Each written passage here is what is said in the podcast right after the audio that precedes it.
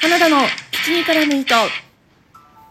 どうも推しを全力でエコひいきする系の人花田です。この番組はふとした瞬間に頭の中をいっぱいにするそんなありとあらゆる私の推したちを雑多に語るラジオです。2021年5月19日まさかまさかの国民的ニュースが発表されました。星野源さんと新垣結衣さんの結婚です。おめでとうございます。やびっくりしましたね。2人といえば2016年に放送された TBS 系ドラマ「逃げるは恥だが役に立つ」で契約結婚して同居しそこから恋愛に発展する平正さんとみくりちゃんを演じてドラマは大ブームになりました。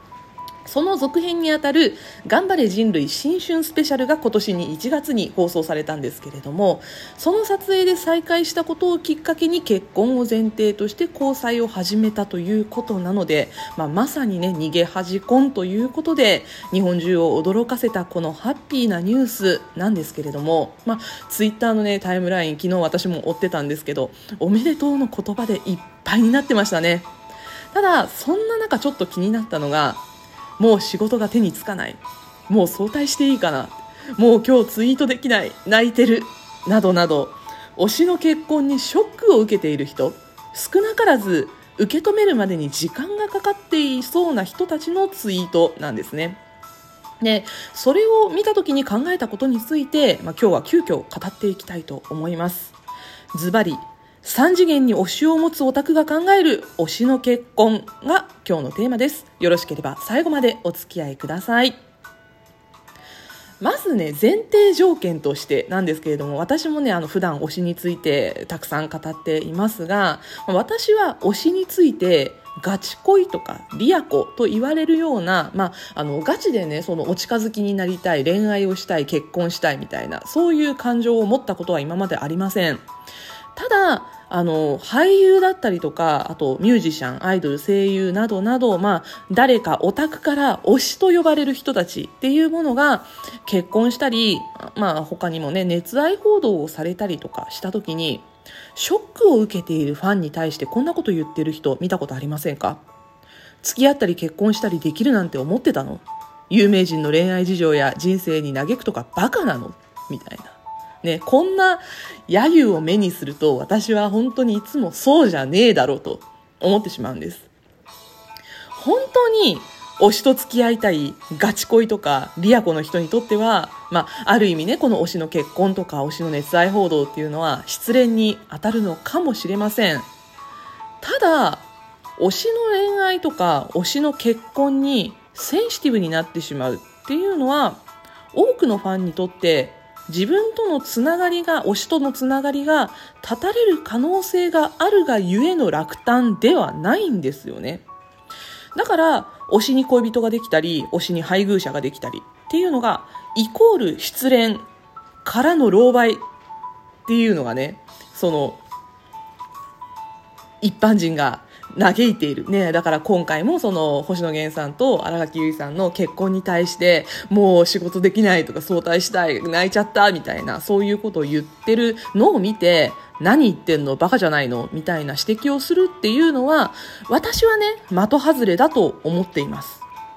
いや、私だって推しがかっこいいとときめくし、推しとの接触イベントがあったらね、そこまでに自分磨きを頑張ったりもするし、推しの仕事がたくさん重なって露出が多いとめちゃくちゃ嬉しいし新規の仕事の情報がなかったり、ね、例えば SNS の更新が長く止まってしまったりなんかすると心配したり悲しくなったりもしますよ。で、まあもちろんね、あの、推したちも恋愛が報道されたことあります。まあね、私の推したちはまだ結婚はしてないんですけど、ね、推しの恋愛が報道されると、ちょっと、うっとなったこともね、まあ正直なくはないですよ。ただ、これが恋かって言われたら、似てるような気もするんだけど、いや、でも違うんだよなっていう気がしてしまうんですよね。今回の、まあ、ゲンさんとガッキーの婚約報道を受けて、なんかこうね、言葉にしがたい気持ち、胸の中にね、石をガンと投げ込まれたみたいな。ズゾン、ゴン、うみたいなね、ちょっと効果音だらけになっちゃうけど。そんなこう、ちょっとこう、驚きみたいな、寂しさみたいな、落ち込みにも似てるのかな？なんかそんな不思議な感情を抱いた、まあ、ゲンさんの方のファンもガッキーの方のファンもきっと多いと思うんですよ。ただまあ、推しのことが大好きだから、第一報を聞いて、わあ、おめでとうってなるのも、ちょっと待って、腑に落ちるまで待って、ちょっと一旦落ち着こうってなるのも、いやもう無理今日早退するわってなるのも、全部きっと推しに対する感情としては正解だと思うんですよ。むしろ、こんな時、オタクの心の中に救うあのざわめきっていうか、ね、本当にあの言葉にしがたい感情っていうので、ね、本当名前を付けてほしいなって私は常々思ってるんですけど、だって例えばさ、今日、今回のその、ゲンさんとガッキーの報道についてもそうですよ。推しが結婚して、こうなので、今日は早退しますっていうところに、まあ例えばですよ、今日推しの結婚報道が出たんです。もうこれは今日私は、なので、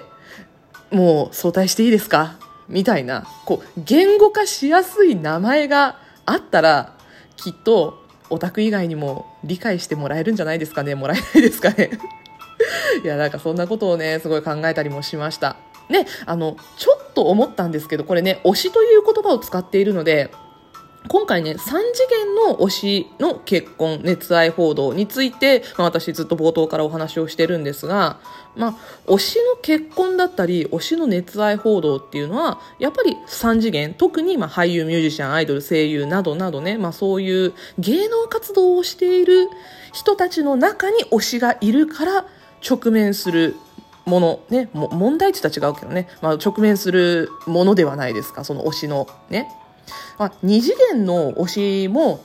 その2次元のコンテンツの展開によっては、まあ、推しが結婚したりね。その推しに恋人ができたりとか。そういうのはあり得るんだけど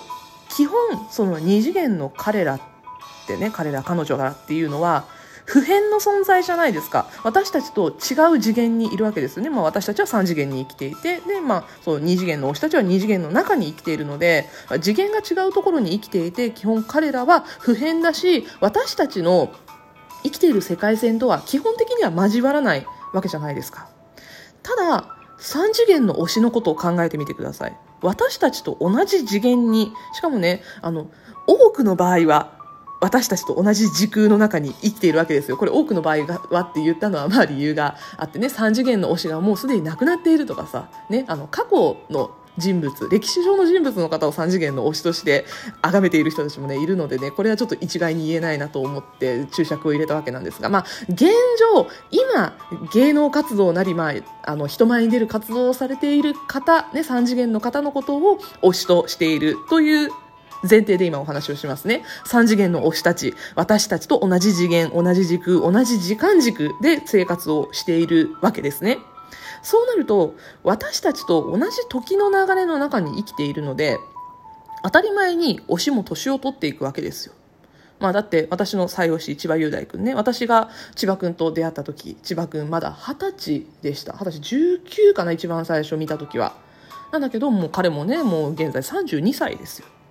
まあね、そんな感じで、こう、当たり前に年を取っていくわけですね。だって自分も年を取るし、推しも年を重ねていくわけですよ。そうなると、推しの外見だって、活動内容だって、生活スタイルだって当たり前に変わっていきますよね。そうやって推しを追っていく中で、自分の外見だって、自分の生活スタイルだって、仕事だったりとか、学校だったりとかっていうのも、全部変わっていくわけじゃないですか。だからね、どっちも普遍じゃないわけですよ。自分も推しも普遍じゃないわけ。だから、